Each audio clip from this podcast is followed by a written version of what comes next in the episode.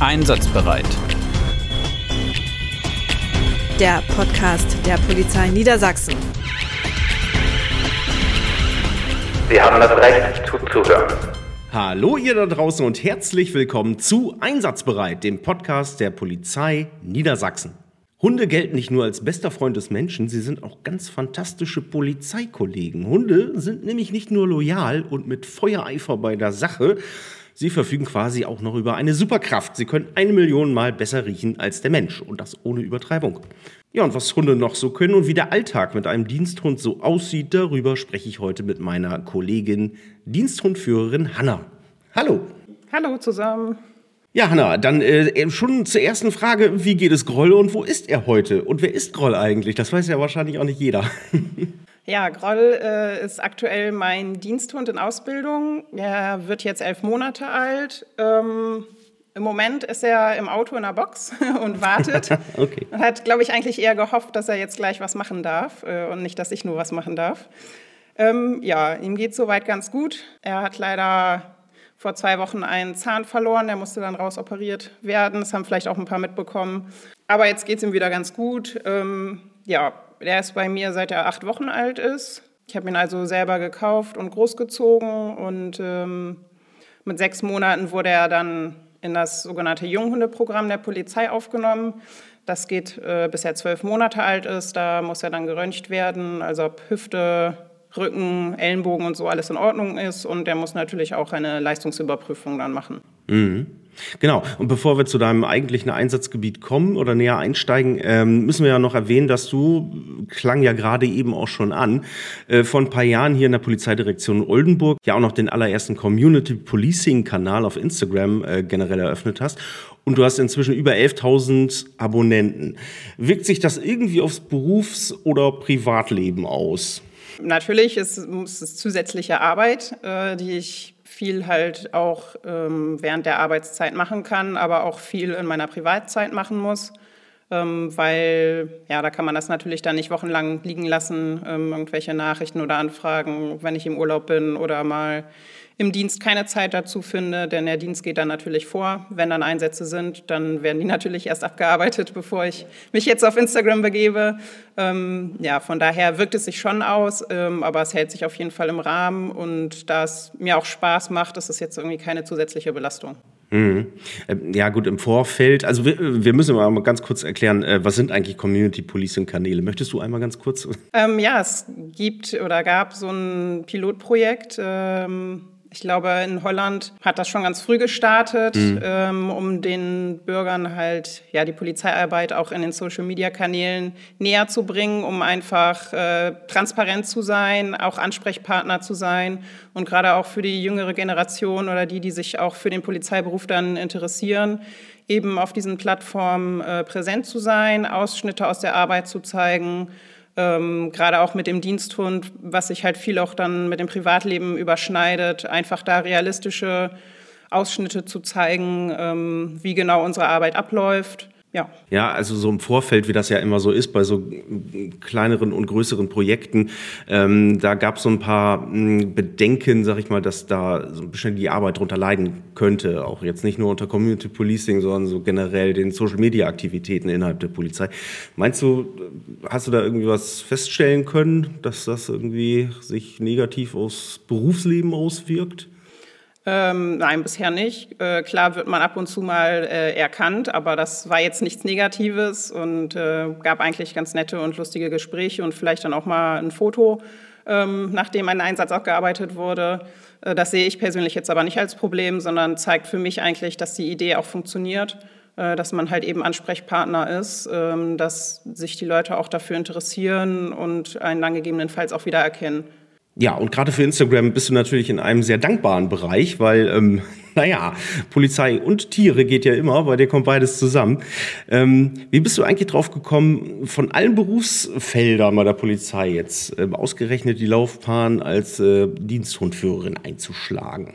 Ja, ich habe ähm, schon bevor ich überhaupt zur Polizei gekommen bin, äh, Hundesport auch gemacht. Habe auch noch einen jetzt mittlerweile zwölfjährigen belgischen Schäferhund zu Hause, den ich auch ja, im Schutzhundesport ähm, auch auf Wettkämpfen geführt habe. Von daher war mir das Betätigungsfeld nicht fremd und äh, ich habe dann im Studium länger darüber nachgedacht, ob es gut ist, den Beruf quasi zum Hobby, äh, andersrum, das Hobby zum Beruf zu machen. Ähm, habe auch mehrere Seminare besucht in meiner Privatzeit äh, schon zu dem Thema der Diensthundeausbildung und habe mich dann schlussendlich nach dem Studium dafür entschieden, dass ich mich bewerben möchte. Zunächst musste man ein Jahr im Streifendienst verbringen, um halt entsprechende Erfahrung auf der Straße auch schon zu haben und danach konnte man sich bewerben. Ja, hm. so war der Verlauf. Und, und, meinst du, da kommt man schwer rein, jetzt für diejenigen, die jetzt gerade zuhören, sich vielleicht für das Thema interessieren und sich fragen, hm, was muss ich denn da alles so mitbringen? Das kann man tatsächlich pauschal so überhaupt nicht beantworten, ähm, weil es immer davon abhängig ist, ob Stellen frei werden. Das kann mal drei Jahre lang sein, dass überhaupt gar keine Stelle frei wird. Es kann aber auch drei Jahre lang sein, dass äh, über drei Jahre zehn Stellen frei werden. Äh, ganz abhängig von der Altersstruktur oder auch von anderen Dingen, die man so überhaupt nicht voraussehen kann, dass Kollegen die Dienststelle wechseln oder alle möglichen Dinge passieren. Also das ist tatsächlich pauschal nicht zu beantworten. Ich kann natürlich nur jedem empfehlen, ähm, sich entsprechend darüber vorher zu informieren schon mal Kontakt aufzunehmen, sich das auch anzuschauen, um überhaupt einen realistischen Einblick zu bekommen, was das alles bedeutet, gerade auch für den Privatbereich, welche Auswirkungen das für einen hat. Ja, ich denke, wenn man sich dann weiterhin dafür interessiert und weiterhin auch den Kontakt hält zu den entsprechenden Personen, dann sollte das über kurz oder lang möglich sein, auch da eine Stelle zu bekommen. Mhm. Und wenn man jetzt bei der Polizei gelandet ist und man möchte in den Bereich Diensthund, äh, Führer, Führerin, was muss man da genau durchlaufen? Wie lange dauert das? Ähm, ja, das ist wieder abhängig in den einzelnen, von den einzelnen Polizeidirektionen. Ähm, jede macht halt ihre eigene Ausschreibung und setzt auch unterschiedliche Kriterien fest, die man quasi erfüllen muss. Mhm. Ähm, bei mir war das jetzt so, dass, wie gesagt, dieses eine Jahr im Einsatz- und Streifendienst halt ähm, schon mal die Voraussetzung war. Und äh, dann muss man natürlich entsprechend die wohnlichen Gegebenheiten haben, dass man ähm, ja einen Garten hat, wo dann auch ein Zwinger für den Diensthund aufgestellt werden kann, damit er in der Zeit ähm, nach dem Dienst zum Beispiel entsprechend auch Ruhe findet. Äh, gerade wenn man noch Familie hat oder auch oft irgendwie fremde Leute zu Besuch kommen, ähm, dass der Hund halt einen Rückzugspunkt hat, wo man ihn dann halt auch sicher unterbringen kann. Mhm. Also fünfter Stock, Zwei-Zimmer-Wohnung im Hochhaus, das funktioniert halt nicht. Mhm. Oder mitten in der Stadt. Also darüber muss man sich halt im Klaren sein, dass man dementsprechend halt auch seine Wohngegebenheiten, wenn sie nicht schon vorhanden sind, auch anpassen muss. Und wie viel Haustier ist dann so ein vierbeiniger Kollege überhaupt noch, wenn man so eng mit dem zusammenlebt? Ist, ist das mit einem normalen Haushund vergleichbar oder macht sich die Ausbildung doch irgendwie bemerkbar? Also innerhalb der Familie kann der Hund, je nachdem, was er natürlich für ein Vorleben hat, wenn man ihn als Welpe bekommt, ist natürlich noch einfacher. Wenn man ihn natürlich schon erwachsen bekommt und da entsprechende Vorerlebnisse schon da sind, kann das halt auch anders laufen. Ähm, aber grundsätzlich ist es innerhalb der eigenen Familie kein Problem. Aber die eigene Familie umfasst natürlich nur die Leute, die auch dauerhaft in dem eigenen Haus wohnen und halt nicht Oma Ilse, die nur zweimal im Monat zu Besuch kommt, die gehört dann halt nicht mehr zur Familie, sondern die ist dann halt ein fremder Mensch und ähm, da müssen die Hunde halt getrennt werden dann. Weil es halt unfair wäre dem Tier gegenüber. Ähm, in der Ausbildung wird ihm halt beigebracht, dass fremde Menschen grundsätzlich halt äh, eine Gefahr darstellen können und er halt auch dementsprechend reagieren soll. Und dann kann ich ihn halt nicht dafür bestrafen, dass er das dann im Privatleben sozusagen mit fremden Menschen genauso macht, weil der Hund kann halt nicht entscheiden, so jetzt ist unsere Schicht zu Ende, jetzt bin ich wieder äh, der nette Haushund, äh, sondern der, er reagiert halt immer so, wie er trainiert wurde. Das ähm, ist halt so, dessen muss man sich bewusst sein und deswegen ist es halt auch wichtig, dass man die wohnlichen Gegebenheiten hat, um halt äh, das Tier dann dementsprechend ähm, sicher auch unterzubringen, um halt, ja, ich sag mal, dritte Personen halt vor Schäden auch zu bewahren. Was wir auch oft gefragt werden, ähm, ihr habt ja Wechselschichtdienst, das heißt also, ihr müsst auch nachts arbeiten, am Wochenende. Ähm, da ist natürlich wenig Kontinuität für so ein Tier. Wie kommt das damit zurecht? Gibt es da ähm, Probleme oder? Ähm, hatte ich tatsächlich bisher noch nicht bei meinen Hunden. Eher im Gegenteil, dass sie sind schon sehr anpassungsfähig. Und der Vorteil ist dann natürlich auch, äh, wenn sie in der Lage sind, sich da entsprechend anzupassen, dass man dann nach dem Nachtdienst auch entsprechend die Stunden schlafen kann, weil der Hund dann halt auch schläft. Und ähm, man dann nicht gleich zwei Stunden später wieder geweckt wird. Also wie gesagt, bisher konnte ich da nicht feststellen, dass es für die Hunde ein großes Problem ist. Die haben sich da super angepasst, äh, auch wenn man vielleicht drei Nächte hintereinander Dienst hatte und dann zwei Tage später wieder früh aufstehen musste. Das hat bisher alles immer gut geklappt. Mhm. Und wie wird denn so ein Hund jetzt zu einem guten ähm, ja, Einsatzhelfer oder Kollegen oder Kollegin? Was muss so ein Hund mitbringen? Also und, und was muss er so durchlaufen? Ja, grundsätzlich kann man den Hund, wie in meinem Fall jetzt, wenn man halt schon Diensthundführer ist, ähm, auch als Welpen bekommen. Das bedeutet natürlich, dass die Ausbildung halt wesentlich länger geht. Er kann ungefähr mit anderthalb Jahren seine Einsatzprüfung machen. Oder wenn man halt neuer Diensthundführer ist, ist es grundsätzlich der Fall, dass man schon einen Erwachsenenhund bekommt, damit halt die Ausbildung eben nicht ähm, so lange dauert. Die Hunde müssen natürlich entsprechend ja, für den Dienst geeignet sein. Die Vorgabe ist, dass die Hunde von den sogenannten Gebrauchshundrassen stammen. Das sind unter anderem deutscher Schäferhund, belgischer Schäferhund, holländischer Schäferhund, aber auch zum Beispiel Rottweiler oder Hoverwart oder Dobermann. Allerdings ist es halt im Moment so, dass eigentlich nur belgische, deutsche oder holländische Schäferhunde verwendet werden, weil die anderen Rassen halt eigentlich nur noch für den familiären Bereich gezüchtet werden und gar nicht mehr für den Dienstbereich. Mhm. Ähm, die Hunde müssen entsprechende Jagdmotivationen mitbringen, damit sie halt mit Spielzeug ähm, entsprechend ausgebildet werden können. Sie müssen natürlich auch eine gewisse Robustheit mitbringen, einen gewissen Mut um halt auch in, ja, ich sag mal, bedrohlichen Situationen oder wo sie eventuell einer Gegenwehr von Personen ausgesetzt sind, ähm, dem natürlich auch etwas entgegenzusetzen zu haben. Mhm. Ja, das macht man sich immer gar nicht so klar. Ne? Das, äh, Hund ist ja nicht Hund. Ne? Also die haben ja ganz verschiedene Charaktere und so. Ne? Das ist, äh, ist wahrscheinlich dann auch ein bisschen rasseabhängig, wie verspielt schon so ein Hund ist einfach. Ne? Dass der auch äh, Motivation hat.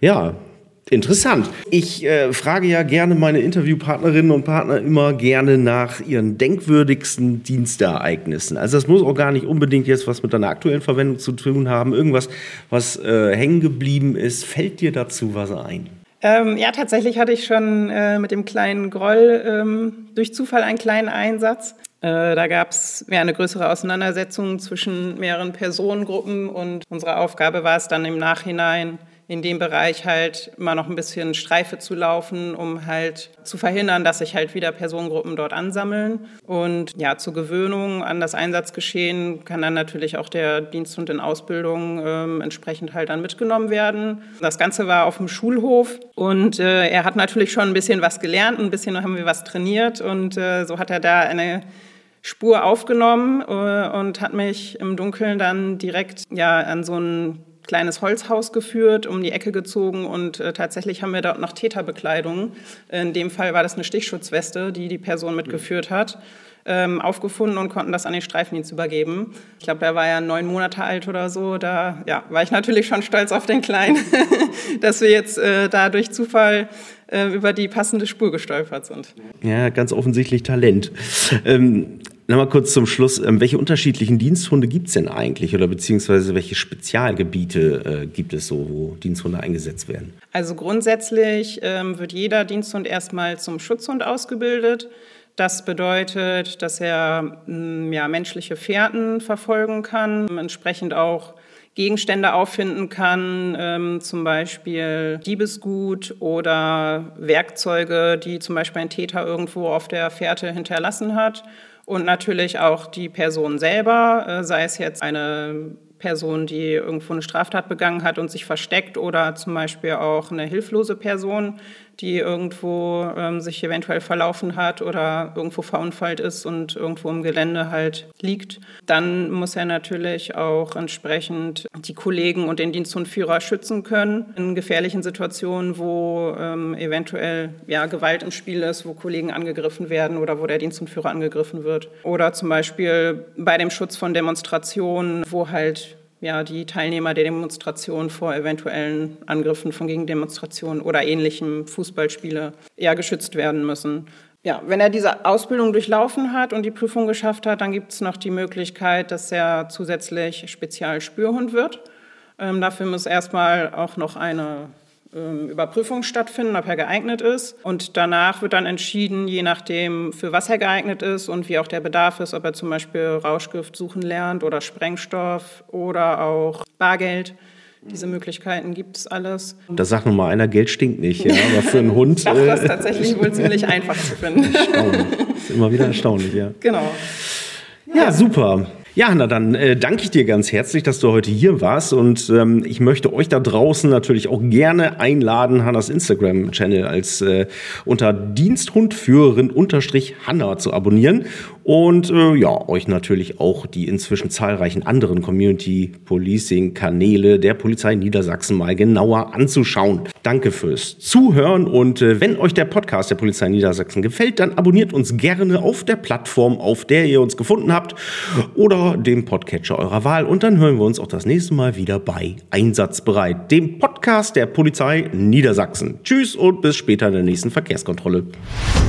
Einsatzbereit der Podcast der Polizei Niedersachsen. Sie haben das Recht zuzuhören.